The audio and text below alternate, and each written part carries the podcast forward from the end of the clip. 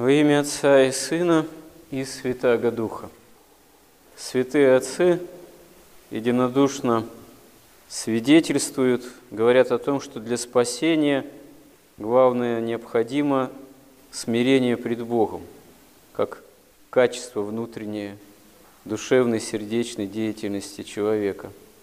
Но что такое настоящее смирение, мы на самом деле знать не можем, пока опытно к этому не приблизились. Святитель Игнатий Бринчанинов говорит, что смирение истинное, оно таинственно, подобно действию в человеке благодати, подобно действию в человеке молитве, когда эта молитва истинная, благодатная. То есть, увы, настоящее смирение, как качество духовное, выше – понимание обычного пораженного грехом человеческого ума. А между тем святые дают пример истинного смирения и даже указывали порой на людей совершенно простых, там какой-нибудь сапожник сидел и совершенно искренне молясь, думал, что все спасутся, один я погибну в отношении окружающих людей – или вот мы слышим за богослужением песнопение, которое так и начинается со слов «всех превосхожу грехом». А почему такая превосходная, можно сказать, в своем роде степень, почему же всех превосхожу? Или почему христианин, мы должны так думать в такой какой-то именно личностной определенности? Зачем такая чрезмерность? На самом деле, если на себя трезво посмотреть, мы так, как так думать особо не желаем.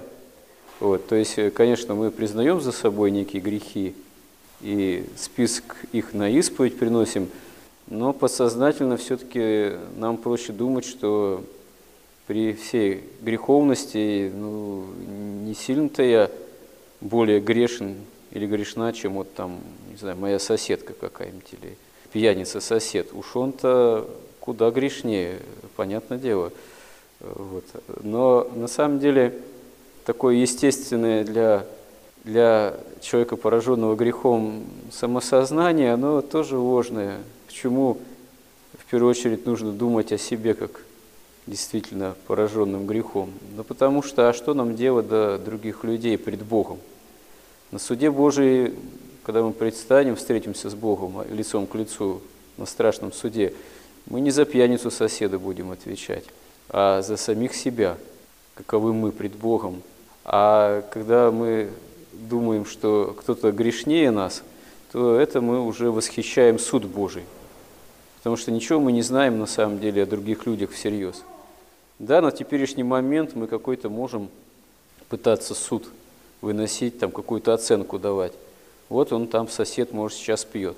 А кто знает, что с ним будет через 10 лет, или через 20, или через 5, или через год. Может, он покается самым серьезным образом. Может, он на смертном одре, как разбойник богоразумный, покается и, осознавая всю свою греховность, такую вообще отсутствие всякой добродетели, э, тем не менее войдет в рай, как разбойник вошел в рай, потому что, не имея добродетелей, а имея преступление, тем не менее, раскаявшись в последние минуты жизни, сподобился, вообще-то говоря, первым в рай войти. Ему так Господь сказал, сегодня же будешь со мной в раю. Почему нет? А мы уже заранее готовы направо-налево такой вот суд осуществлять, что это такое, это такая, э, такие сяки, а вот я, ну да, тоже, конечно, не без греха, но все же никак другие человеки, вот, себе мы склонны приписывать все-таки какую-то лучшесть, так сказать. Вот это, конечно, самосознание лукавое тоже. Оно такое опасное. Оно именно пытается так исхитриться перед Богом, чтобы собственную как-то гордыню продолжать лелеять, а не отказываться от нее.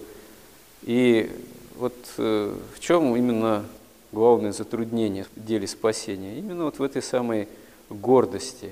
Казалось бы, вот оно спасение дано во Христе во всей полноте, во Христе за нас пострадавшим и воскресшим. Что же препятствует вот так вот взять и спасение воспринять? Что же препятствует вот так вот взять и уже уверовав во Христа в Царство Небесное войти тут же? Да вот это самое гордыня препятствует прежде всего, потому что хватается, держится своего, все именно в таком вот гордостном самосознании, все живает какой-то все-таки, пусть, может быть, и небольшой, но автономии по отношению к Богу. То есть не всем сердцем, не всем помышлением действительно Бога возлюбить и ближнего, а только так вот, частью – а что для себя все-таки оставить, что-то все-таки постараться сохранить независимое такое от Бога и от других людей, чтобы тоже излишне не покушались. Вот э, главная эта проблема на самом деле. Если так действительно постараться понять, что же нам мешает. Это вот именно такая гордостная от Бога, э, можно сказать, автономия, попытка за собой все-таки что-то в себе оставить своего, свое оставить, такое от Бога независимое. Почему вот святые отцы, они даруют примеры каких-то таких вот великих аскетических трудов, такого самоотвержения крайнего, именно прежде всего не как самоцель, просто как необходимое средство для победы над этой самой гордостью, над этой самой гордыней, чтобы так себя изнурить, так себя понудить, в конце концов и лучше осознать собственную немощь пред Богом, собственную греховность, и невозможность без Бога спасения, невозможность без Бога прийти в такое качество внутреннее, когда действительно это является уже смиренным пониманием того, что вот я-то сам спастись все-таки не могу, и именно поэтому я первый грешник, первый от грешников. Не потому, что у кого-то там больше грехов, у кого-то меньше грехов, э, не имеет значения для моего спасения, дела моего спасения. Имеет значение, что пред Богом со всей своей гордыней, глупой, можно сказать, дурацкой в этом смысле, что хорохорится, что человек без Бога на самом деле может. Ни к жизни себя призвать, ни часом смертным, как говорится, своим повелевать. Вот. Но вот пред Богом из этой самой гордыни я все равно являюсь первым грешником, превосходящим всех других, потому что именно эта гордыня моя, а не чья-то, она мешает моему спасению, делу моего спасения. Значит, и превосхожу пред Богом всех других в этой гордыне. Но надо постараться, осознавая вот это все, каясь на самом деле, учиться понемножку по жизни как-то смиряться, через попытку исполнения заповедей, через покаянную борьбу с собственными вот этими грехами, этой страстью гордостной, через какое-то элементарное такое самопожертвование, жертвенность какую-то по отношению к другим людям, самую, может быть, обычную на уровне, как говорится, каждодневном, таком бытовом, но все-таки Христа ради проявляемую.